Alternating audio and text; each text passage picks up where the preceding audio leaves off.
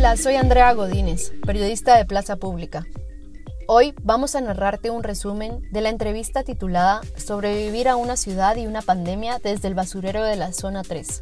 En esta, el líder comunitario Rodolfo Hernández nos cuenta cómo se vive o sobrevive en el relleno sanitario de la zona 3. En especial ahora, porque a sus dificultades cotidianas deben agregar la pandemia mundial causada por el coronavirus. Sin embargo, ya libran la batalla. Como en muchas ocasiones, la enfrenta desde la comunidad, sin apoyo de las autoridades. Comenzamos.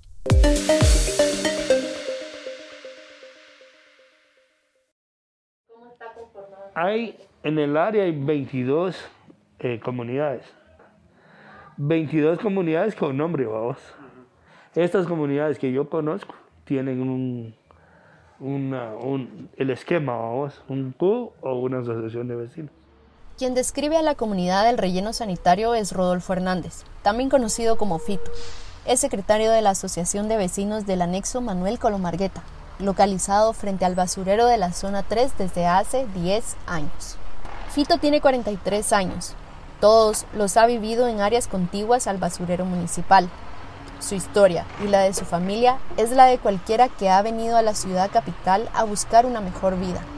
Pero en cambio, se encuentran con pobreza, violencia, prejuicios y falta de oportunidades. Y aún así siguen luchando. Mi mamá, que bueno, ella no estudió, ella viene de, la parte del oriente del país y llegó aquí con el sueño de, de hacerla como mucha gente viene a la ciudad pensando voy a hacer varas, voy a hacer dinero y se mete en un sueño como el que muchos inmigrantes se pegan en el sueño de irse a los Estados Unidos, La migración y la migración acá en este sector, en estas áreas, es, casi tiene las mismas connotaciones.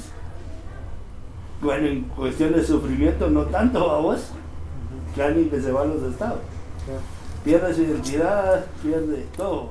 Su familia no planificó vivir en el área del relleno al principio solo se acercaban al basurero para recoger leña, pero alguien invitó a su madre a reciclar.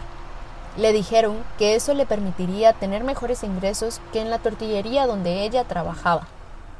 Y así empezaron a reciclar. Poco tiempo después, construyeron una champa cerca del depósito, en un terreno del Estado. El reciclaje es parte de los recuerdos más remotos de Fito. Su papá comerciaba cartón, un negocio que siempre fue mal pagado, por eso debían juntar hasta 50 maletas del material para recibir ingresos. Por el peso y volumen del material y para que no se las robaran, debían pasar la noche dentro del basurero. Fito dice que lo hacía obligado, temía a que fuera cierto lo que decían, que ahí espantaban, claro, porque estaban muy cerca del cementerio general. Pero también le daba miedo la lluvia. Con el agua, la superficie del relleno se inunda los pies se hunden en basura y el agua llega más arriba de los tobillos. Sobrevivir a los espantos del basurero era solo una de las preocupaciones del pequeño Fito. También recuerda lo difícil que era rendir en la escuela. Quien siempre lo acompañó a ella fue el olor a basura. Aunque su madre siempre ha creído en la educación, no tenía tiempo para supervisar sus estudios y mucho menos recursos para permitirle seguir más allá de la primaria en una comunidad de pobreza y pobreza extrema, lo más a lo que los niños aspiran muchas veces es a, estudiar en la primaria y ayudar a los papás. Mi, mi experiencia temprana con él, yo recuerdo a los 8 o 9 años, eh, sí ir a, ir, a, ir a estudiar. Yo estudiaba por la tarde una escuela de aquí cerca, eh, pero ponerle también, recuerdo que mi mamá era la que guajeaba. Y guajear se llama a, a, trabajar, a reciclar, ¿verdad? Entonces ponerle, eh, y nosotros íbamos a pedir la basura a unos edificios que hay al otro lado. De ponerle, desde pequeño yo ya aprendí a relacionarme con la basura. A veces las personas no tienen ni siquiera una relación con la persona que saca la basura. Estas experiencias calan hondo. La identidad de quienes viven en la comunidad va construyéndose del entorno, un entorno marcado por la presencia de la basura. Entonces ponerle, eso te va marcando Claro. y te va restando. eh, como uno empieza a pensar, no hay otro mundo. Aunque no lo digas y aunque no penses en eso, te empezás a considerar como basura. Entonces, ponerle, vos no, no tenés otro mundo. Yo recuerdo que uno de los sueños más grandes que yo tenía era manejar un camión de recolector. La situación de pobreza y exclusión camina al lado de las violencias, esas que no están separadas, pues como el caso de Fito, se empujan y enredan unas con otras. Fito cuenta el alcoholismo como su primera experiencia de violencia, pues al llegar borracho su padre agredía a su madre frente a él, y esto fue generando un rencor muy fuerte en su contra, que pronto encausó, aunque no de forma directa. Por si hacía falta, a esta mezcla se agrega la violencia política que en los años 80 se manifestaba en todos los ámbitos de la vida de los guatemaltecos. El relleno no era la excepción. En una ocasión, recuerda, mientras reciclaban, su padre encontró cinco bolsas negras. Abrió una y vio que eran restos humanos. ¿Eran estudiantes? Se preguntaba Fito. Pero realmente nunca sabrá la respuesta. Pero sí sabe que esas experiencias poco a poco fueron haciendo de la muerte algo cotidiano.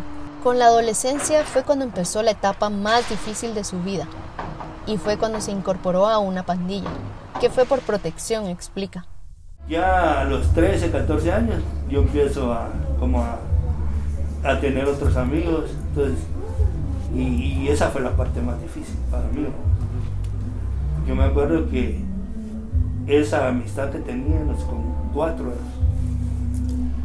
era como, bueno, mira, si alguien te va a dar para tus dulces, solo tienes que silbar, ¿va?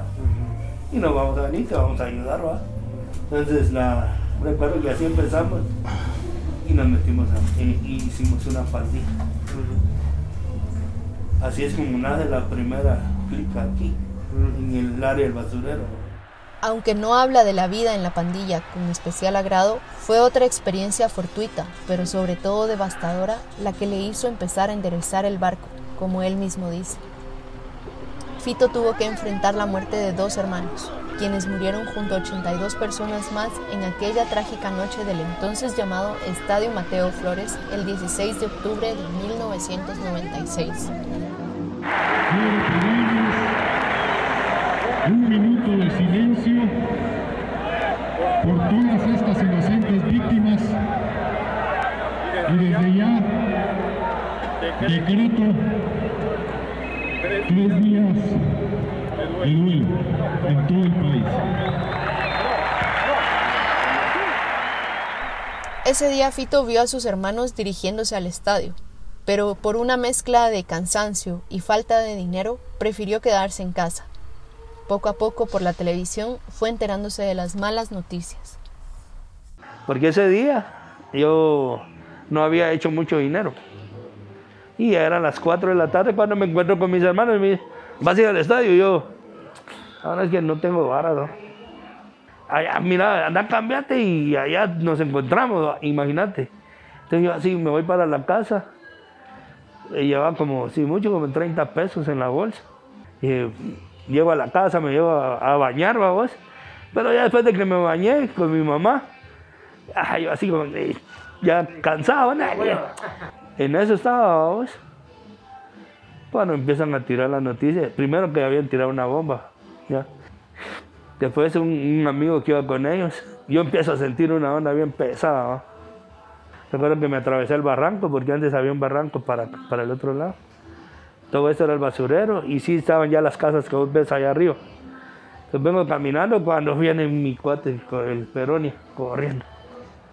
Y me, y me para y me dice, mira canal, tus, tus, tus hermanos se murieron. Sí, yo recuerdo que yo siempre andaba con la pistola, ¿va? Eh, puse la pistola en la, en la cara, le dije, él, así no bromes conmigo. Tuve que ir al estadio, no encontré ahí, me fui para el hospital, nada. Y yo, mira, yo creo que fue la primera vez que me acordé de Dios. Y decía, ah, Señor, que no, que no esté, que solo uno esté ahí. Simón. Después de, mira, pues, yo siempre vi- viví violencia. yo sé cómo responder a la violencia. Eh, a veces cuando vos estás en, una pandilla, como que los sentimientos se apagan. ¿Ya? ¿Por qué? Porque, porque no puedes permitir que los demás te vean débil. ¿Ya? O sea, vos tenés que tener esa figura de, de, malo, ¿ah? Aunque dentro, vos sabes que solo sos un cobarde. Cuando llegué al amor, yo miraba mar así como yo, así, bien toro, ¿vamos? Eh, encuentro los dos, uno separado como por 30 cadáveres. ¿no? Y como digo, ya no es tan difícil ver muertos. Eso solo me hizo perder el amor por mí mismo. Si bien la muerte era cotidiana, la experiencia marcó su vida, o más bien, le quitó las ganas de vivir. Fito se sentía responsable del destino de sus hermanos. Yo me acuerdo como por dos o tres meses jugar a la ruleta con mi, con mi 38. Llegaba en la noche, fíjate vos, en la madrugada, ya dos, tres de la mañana. Ponía una bala, ajá, solo una, está, ra, clap. Solo una vez, vamos, pa, y a dormir. Nada, mi intención, yo morir, esa era mi intención, ¿va? porque en la pandilla normalmente uno pensaba, nah, que me den un balazo en el coco, así no siento nada y tranquilo, ¿va? que no sufra para morir. Pues. Tiempo después, su vida fue cambiando. La vida en pareja fue un freno a esos excesos, pero en particular criar a sus hijas. Fito cuenta que la hija de su pareja le salvó la vida. Se sintió responsable por ella, pero sobre todo porque le hizo sentir de una forma natural amor. El cambio fue sin embargo lento. Entre los retos que tuvo que enfrentar, se tornó difícil aprender a levantarse temprano, aguantar la intensidad del nuevo trabajo. Lo más difícil en realidad fue aprender a ser sumiso, cuenta. Todo esto por un salario menor a lo que ganaba en el relleno, o a lo que ajustaba con su pistola. Además de la vida familiar, la religión cristiana y el mismo deseo de superación fueron cambiando su vida. Algún tiempo después, la organización Casa del Alfarero le permitió trabajar como conserje, pero Fito, que siempre ha sido de iniciativa, fue escalando posiciones poco a poco, hasta llegar a coordinar proyectos. En la pandilla yo era el tercero. Entonces yo tenía poder para decirle a cualquiera de los, de los jóvenes, vaya a hacer esto, vaya a hacer aquello y ya. Entonces el liderazgo desde, desde, desde temprana edad se empieza a notar y en el trabajo igual, vamos. Ya volvemos. Hola, esta es una pausa para un anuncio que seguro te interesa. En Plaza Pública sabemos que hay temas muy complejos que necesitan explicaciones simples. Por eso hemos creado Plaza Pública Explica, un canal de WhatsApp y Telegram a los que podrás suscribirte para recibir videos, audios o los artículos que consideramos más relevantes para ti. En WhatsApp, escríbenos al 5972-2807. Es muy importante que nos escribas y nos guardes en tu agenda de contactos. Si no lo haces, no podremos enviarte nuestra selección de contenido. En Telegram es mucho más sencillo. Búscanos como arroba explica y suscríbete al canal.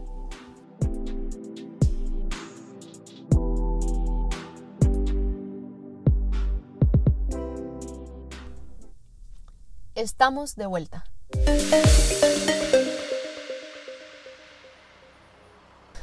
Seguimos presentándote una síntesis de la entrevista con Fito Hernández, líder de la comunidad del relleno sanitario de la zona 3.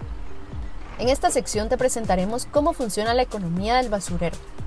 Ahora la historia se agrega Aarón Alvarado, tesorero de la Asociación de Vecinos del Anexo Manuel Colomargueta y vendedor de gas en el lugar.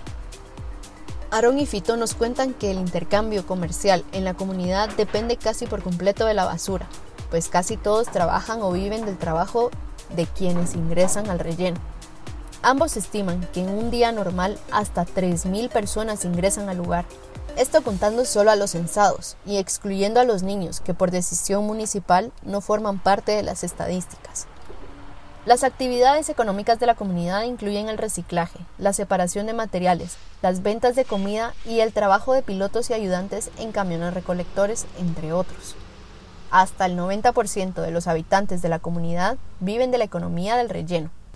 Con relación al reciclaje, Fito y Aarón nos explican que lo más preciado son los metales, metales como el bronce, el aluminio, el acero y similares. Pero el rey de todos estos es el cobre que proviene principalmente del alambre. Hace, uno, hace unos 5 años estaba como en 20 quetzales el, la libra. 30, imagínate. Imagínate 30 la libra. Ay, ay, ay, papá. Un quintal de cobre. A esto siguen el plástico, el vidrio y finalmente el cartón. Aunque este es mal pagado, sigue siendo una fuente de ingresos.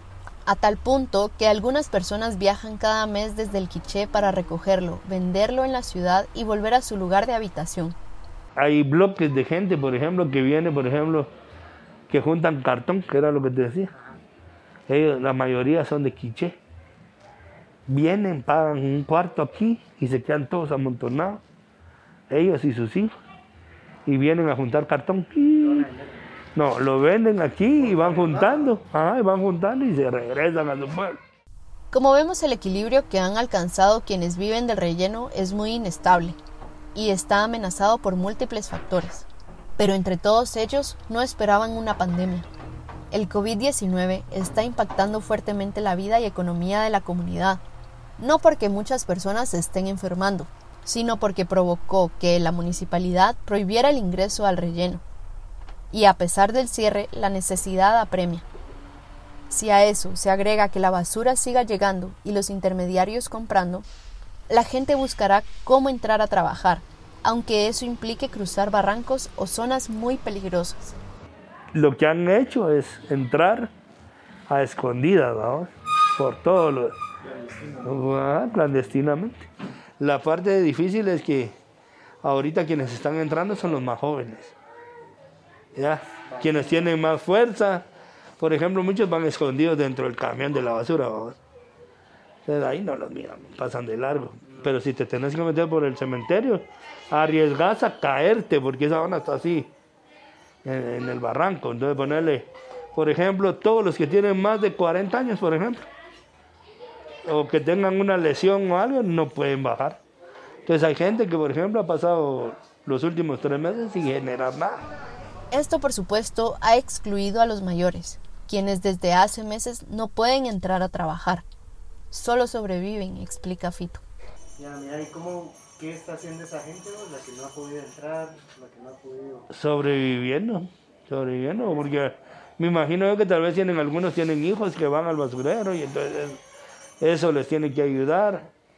Las organizaciones que están dando comida, como Recibo a vos, que están dando una bolsa, nosotros estamos apoyando de otras formas a, los, a los que tenemos cerca. Aunque es evidente que la ayuda social que planificó el gobierno debería llegar específicamente a estos sectores, Aarón y Fito nos cuentan que lo único que han recibido del Estado son las cajas con víveres que repartieron hace más de tres meses. Después de eso, no se volvieron a aparecer en el lugar, ni para ayudar, ni para orientarlos en cómo hacer con la pandemia. Aarón es enfático cuando señala que el gobierno los ha dejado desamparados. Sí, mire, la verdad es que el gobierno habla tanto de decir que, un bono de mil quetzales, que esto, que el otro, pero para mí, en lo personal, puras mentiras. ¿Y por qué puras mentiras? Porque aquí nomás lo que ha venido, dijeron la cajita de víveres, la dijeron que mes con mes, y verdaderamente aquí solo una vez la han traído. Aquí no se sabe un bono de esto ni del otro, y la verdad pues que yo insto al gobierno ¿vale? que se preocupe en eso, porque la verdad si él no discrimina a las comunidades como él mismo dice que ama a Guatemala, verdaderamente debería hacer algo por esta gente, ¿verdad? Tres meses después de que se impusieran restricciones a la movilidad, el MIDES reportó al Congreso una ejecución del 22.7% de los 6.350 millones de quetzales que el Congreso aprobó para atender la emergencia. Acostumbrados a la ausencia de gobierno, Fito y Aarón y sus compañeros supieron pronto que debían organizarse por su cuenta frente al COVID y lo hicieron relativamente bien, pues hasta el momento del reportaje no había contagios en el lugar, al menos no oficialmente. Pero ellos mismos tuvieron que explicar a los vecinos sobre la enfermedad. Además cerraron los ingresos al anexo y establecieron un protocolo de desinfección en el cual sí o sí participan todos los miembros de la colonia. ¿Cómo se han organizado, digamos? o ¿Qué han hecho? Nos hemos organizado a través de pedir a las organizaciones, por ejemplo. Les hemos dicho, miren, eh, que es una conversación que hemos tenido como equipo aquí, vamos. Es decir, bueno, miren, aquí no podemos esperar que el gobierno haga algo por nosotros. Si esperamos eso, y- yo, primero nos vienen a traer y nos llevan a, a allá al. Sí, a Villanueva o allá al Parque de la Industria. Mm, Y, y la verdad es que la responsabilidad es de nosotros. O sea, nosotros tenemos que cuidar, ponerle, nosotros como líderes de la comunidad podemos responder a, esta situación. Y, y una conversación que hemos tenido es que si para nosotros va a ser un éxito, o ha sido un éxito hasta hoy, después de tres meses, eh, no tener ningún caso aquí. Nosotros estamos coordinando eh, 12 horas de turnos. O sea, cada familia en la comunidad tiene un turno de dos horas para estar ayudando a poner gel, por ejemplo. Y el gel, nadie nos ha querido donar gel. Ha salido de la propia comunidad. Entonces les decimos, miren, cuatro familias van a hacer un turno. Entonces, entre ustedes cuatro, compran un bote de gel si ustedes quieren. El bote de gel vale 20 pesos. Ustedes cómprenlo. Entonces la comunidad está aportando esas cosas, vamos. Y esas cosas, eh, por ejemplo, el, eh, el Estado no las va a proveer. No lo va a hacer, no, porque yo creo que tampoco tiene la voluntad política de hacerlo. No ha sido fácil, cuenta Fito. La gente no creía que les fuera a dar coronavirus y por eso no entendían las medidas que estaba tomando la asociación. El toque de queda fue una lucha. Tuvimos que meter plata de nuestro propio bolsillo para reparar las puertas, porque aquí no se, no se cierra. O sea, aquí no se cierran los portones. Pero para evitar, porque se llevaban a la gente, porque la gente no hacía caso, se salían. Allá en la calle, ¡boom! Pagar 500, 600 pesos de multa y Dios, pusimos divisiones en, en los callejones para que la gente no anduviera circulando de un lado para otro. Entonces son iniciativas que nacen desde, desde una comunidad. Incluso hay gente que te dice, no, mire, yo no puedo sacar el turno. Entonces va a tener que pagar a alguien para que se lo saque. Entonces ahí tenemos unos tres, cuatro muchachos que, que se les está proveyendo del trabajo. ¿Me entendés? O se mete a la jugada o se, mete. a la jugada, porque ahí Aquí estamos en una democracia. El, ¿Cuántos votan sí? La mayoría votó sí, usted también votó sí. Ah, ¿Qué podemos hacer? Entonces ha sido, ha sido un trabajo fuerte. ¿va? Pero afuera del anexo, en el basurero, desarrollar métodos de protección es muy difícil, consideran. Los encargados de proteger a los recogedores resulta que son los pilotos de los camiones. Aunque algunos sean cuidadosos y traten de darles mascarillas, deberían hacerlo a diario, por el tipo de trabajo que realizan. Fito y Aarón dudan que esto suceda así, pues el costo de cada mascarilla es muy alto. En el caso de los guajeros, Fito cree que están tocando residuos contaminados con COVID. Aunque haya empresas que manejen los restos hospitalarios más peligrosos, hay otros insumos como vasos, platos o papel higiénico que cree que se depositan en el lugar. Y como Fito explica, la gente trabaja con sus manos. Aquí la gente trabaja con sus manos. Ponerle agujas, espinas, eh, y no solo de, de plantas, ¿va? sino de pescado. de- o sea, eh, uno trabaja con sus manos. Para llegar vos, por ejemplo, encontrás un panito Winnie, ¿va? En- ajá, no, si está entero, está empacado. Llegas a tu lugar, como allá no hay donde lavarse las manos. Ra, comes y ya. Esa es una manera de infectarte sin saber. Ya que la gente no puede dejar de ir al basurero, Fito y los miembros de la asociación confían en el protocolo de desinfección diseñado para el anexo como una solución al problema. Fito entiende que esta es una situación muy particular. Lo que no se explica es cómo aquellos que tienen todas las comodidades para quedarse en casa y evitar al máximo el riesgo de contraer el virus, salen a manifestar refiriéndose específicamente a las caravanas de carros que, entre otras fechas, recorrieron la ciudad el 18 de junio. Nuestra cultura tampoco está preparada. Mira, si no miras a Mara que salió ayer a, a manifestar, eh, Ponerle, si alguien que tiene menos educación, doña, doña Juana Talva, vos, sabe. No entender esos maíz que andan en. Esa mara solo es buscabulla, hermano. Entonces ponerle, eso es lo complejo, vos. Alguien que es estudiado, que fue a la universidad, yo no sé ni a qué fueron. Que tiene todo para, que tiene todo para hacer, ajá, tienen todo para quedarse en su casa, prefieren andar haciendo cosas que no hay. Preguntamos a Fito y Aarón cómo cualquier persona que escuche este podcast podría ayudar a la comunidad del relleno. Sus dos respuestas fueron por demás interesantes. Aunque necesitan material de apoyo para aplicar el protocolo de desinfección, fueron más enfáticos en señalar que lo primero son campañas para que las personas aprendan a desechar la basura. Y la segunda, más importante, sobre todo para los jóvenes, son oportunidades de trabajo, oportunidades que trasciendan los prejuicios y estigmas que las empresas asignan a quienes habitan en la zona 3. pudieras poner un nombre a este lugar, digamos, a esta área, todo esto, ¿qué nombre le podrías poner? ¿Cómo lo llamarías? Ponerle un nombre positivo. Yo que le pondría es la ciudad de la esperanza. Ya, o sea, mucha gente aquí sueña con cosas grandes. Jóvenes que se están graduando. Ahorita en octubre, vamos, que, que tienen el anhelo de comerse el mundo. Que tienen el anhelo de conseguir un buen trabajo. Que, que cuando vos les hablas y les dices, a veces es, es triste ver jóvenes que están terminando otra vez aquí en el basurero. ¿Por qué? Porque no les dan la oportunidad. Uno, son mira, pues, jóvenes que muchos están becados y que tienen buenas notas, buenos estudiantes. Pero como sos de la zona 3, como sos del basurero, entonces no hay oportunidad. Son de verdad, y por eso te decía, por eso, por eso estamos como estamos y somos como somos. Porque bueno, el, el empresario ahorita está alegando que miren, que abran.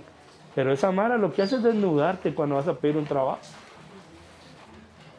A ¿Sabes una de las preguntas que le hacen a uno en el polígrafo? Mire usted, ¿ha tenido o tiene alguna relación con pandillas? Si donde vivo hay pandillas, ni modo que no me va a relacionar con ellos. Ya, aunque sea por miedo.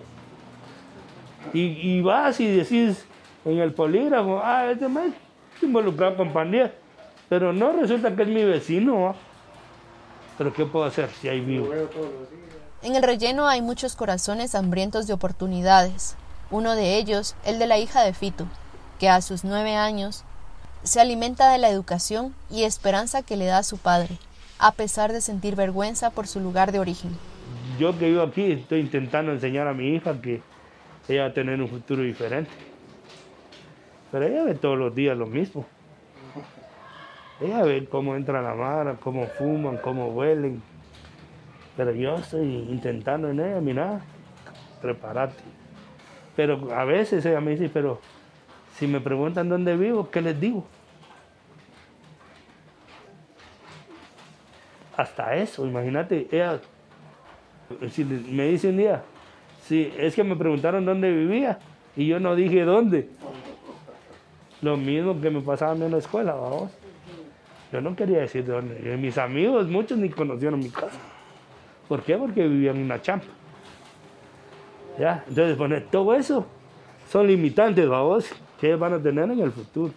Mientras no hay oportunidades parejas para todos, dejen de discriminar a la gente. La Asociación del Anexo Manuel Colomargueta solicita ayuda para el proceso de desinfección, en específico gel, alcohol líquido y desinfectante. Para localizarlos, puedes escribir a la página de Dejando Huellas, organización en la que trabaja Rodolfo Hernández, o visitarlos frente al relleno sanitario. También puedes apoyar las canastas alimenticias que Resi lleva mensualmente al lugar. Búscalos en Facebook como Red de Solidaridad Inmediata y dándole oportunidades a los jóvenes de la Zona 3. Este fue un podcast de Plaza Pública. Encuéntranos en todas nuestras redes sociales como Plaza Pública GT. La investigación y guion estuvieron a cargo de Justo Pérez. Edición y producción Francisco Rodríguez. Locución y edición final Andrea Godínez.